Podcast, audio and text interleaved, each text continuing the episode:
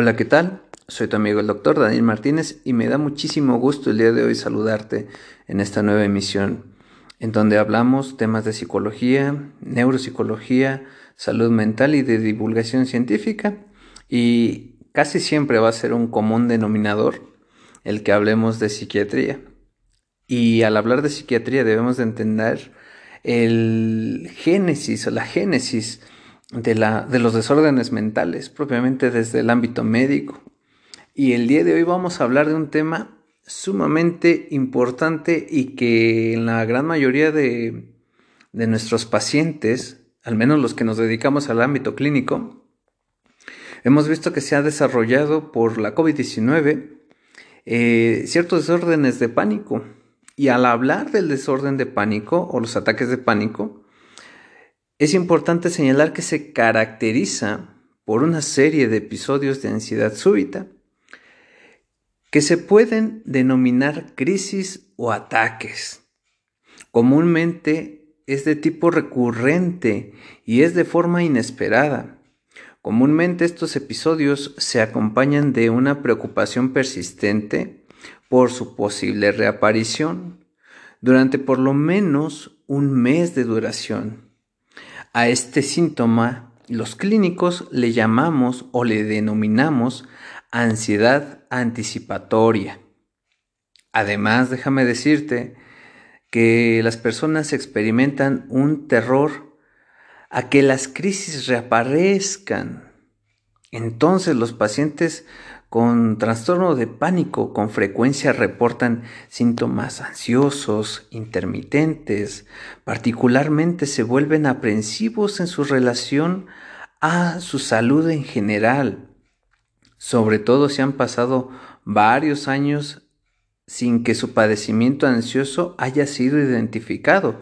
Esto es muy común y actualmente lo hemos estado viendo en diferentes hospitales, eh, hospitales perdón, o instancias propiamente de salud mental. Eh, bueno, esto también nos lleva a señalar que en algunas ocasiones ciertos síntomas, como lo son los físicos, pueden llegar a aparecer de manera inesperada, siendo inespecíficos.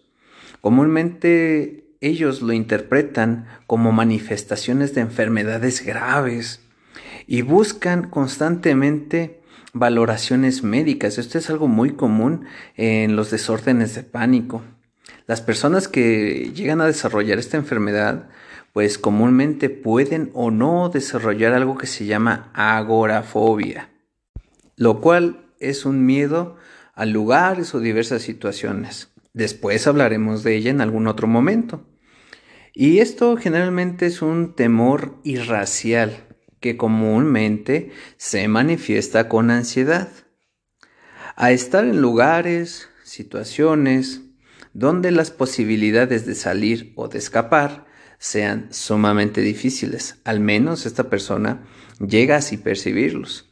Al presentar agorafobia, los pacientes requieren modificar sus hábitos, su conducta, con el fin de evitar situaciones específicas. Vamos a poner un ejemplo. Una persona aficionada a acudir a espectáculos públicos deja de hacerlo por temor a sentirse mal. Generalmente en algunas ocasiones el enfrentar una situación que genera agorafobia puede generar un episodio de ataque de pánico. Esto es muy importante señalar debido a que este tipo se le denominan crisis inducidas o situacionales. En etapas avanzadas de agorafobia, el solo hecho de abandonar la casa puede ser el disparador de una crisis, dando esto pues obviamente serias limitaciones para el desarrollo de las actividades cotidianas.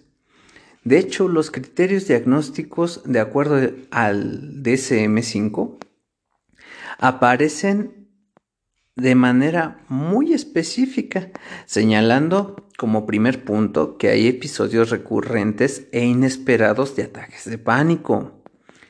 Dos, al menos los ataques deben de ser seguidos durante un mes.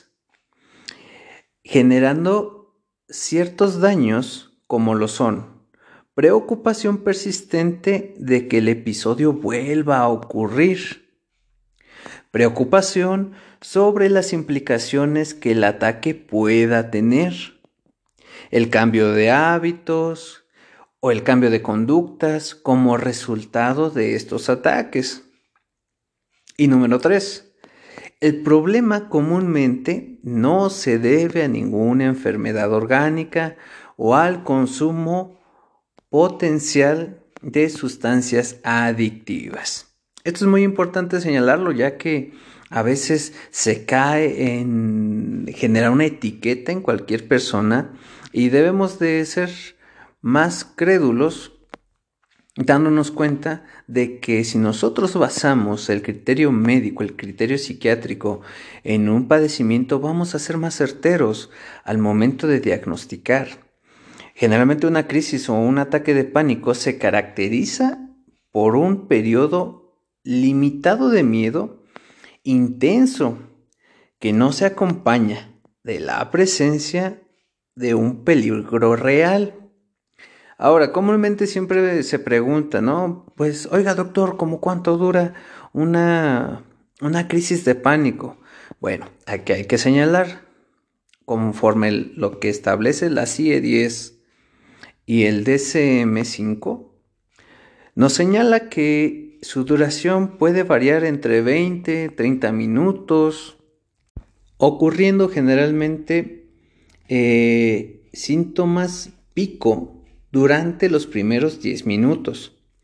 Por ello, para hacer el diagnóstico se requiere a fuerza la presencia simultánea de al menos cuatro síntomas tales como son palpitaciones, diaforesis, temblor, disnea, dolor precordial o sensación de desmayo.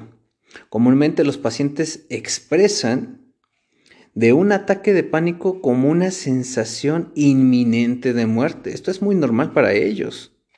El ataque al inicio del padecimiento aparece de manera súbita e inesperada, obviamente sin un factor desencadenante identificable. Generalmente los criterios se deben de resumir de manera muy precisa al momento de realizar una intervención clínica.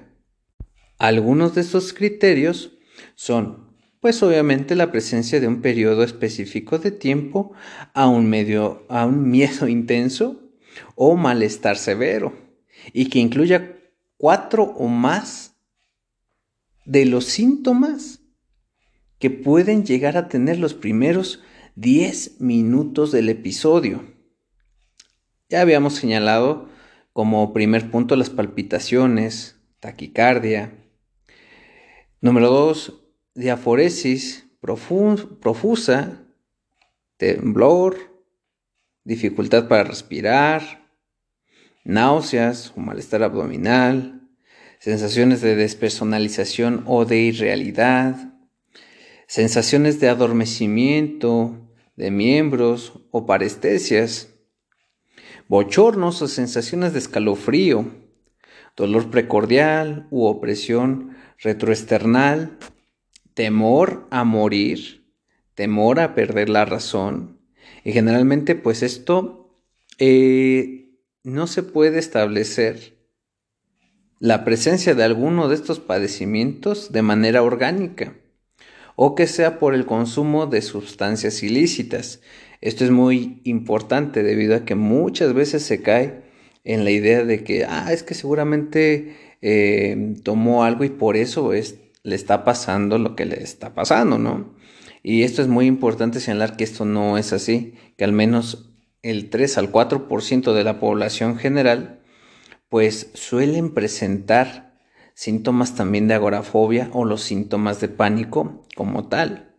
Los primeros episodios suelen ser e inician en el periodo entre la adolescencia y los primeros 30 años de edad, Aproximadamente es lo que siempre se nos ha señalado dentro de los aspectos clínicos de salud, en las guías de práctica clínica. Y pues al menos las tres cuartas partes quienes desarrollan esta sintomatología son las mujeres. muy importante, ya que es una enfermedad que tiene un impacto muy alto y más ahora por estas cuestiones de COVID-19. Entonces nos damos cuenta que entre el 10 y el 60% de los individuos que, que padecen de estos ataques de pánico presentan una comorbilidad a un trastorno depresivo mayor. Y con eso no te quiero decir que estas personas suelen ser depresivas, no, pero sí tienen rasgos, sí tienen características que las pueden llevar incluso a generar depresión después de un determinado tiempo. Por eso es muy importante hablar de los ataques de pánico. Bueno, el día de hoy vamos a concluir con, este, con esta emisión. En realidad, este, no traigo un, un este, como siempre lo hago, un tema a desarrollar en un papel, pero trato de acordarme y poner en síntesis un poco de lo que yo veo como clínico y sobre todo hacérselos llegar a ustedes de manera pues un poquito más amena. Eh, y, pues claro, ¿no? Generalmente yo hago estos, estos podcasts principalmente para llevar la información a las demás personas que les cueste un poquito trabajo de creer que esto en verdad está sucediendo y que pasa constantemente. Así que pues de mi parte sería todo en esta ocasión. Me dio muchísimo gusto el, haberte tenido presente en esta nueva emisión. Y pues nos estaremos viendo ahora para la siguiente, en donde pues quizá hablaremos del trastorno obsesivo compulsivo o dependiendo de lo que ustedes me manden por correo. Esta última vez quiero mandar un saludo a Altagracia. Gracias por sugerir este tema que es sumamente importante de los ataques de pánico, ¿verdad? Y nos, y nos dice, Hola doctor, le agradezco de antemano por sus podcasts y de igual manera me gustaría que pudiera tener la oportunidad de hablar de los desórdenes de pánico. Asimismo, le envío un grande y fuerte abrazo. Con cariños, una amiga. Muchísimas gracias y un grande y enorme saludo también para ti y estamos constantemente leyendo sus comentarios en mis redes sociales. Me pueden encontrar como Daniel Martínez o bien enviarme un correo a la siguiente dirección neuro.martinez.9.2 arroba gmail.com. Para mí será un gusto el poderte leer, el poderte este, también compartir aquí mismo tu saludo y tu buena vibra. Y cómo no, Estamos ahora hasta la siguiente emisión. Te cuidas, te mando un grande y fuerte abrazo donde te quieres, donde te encuentres, perdón, ya se me anda trabando la lengua. donde te encuentres y nos vemos hasta la próxima. Adiós.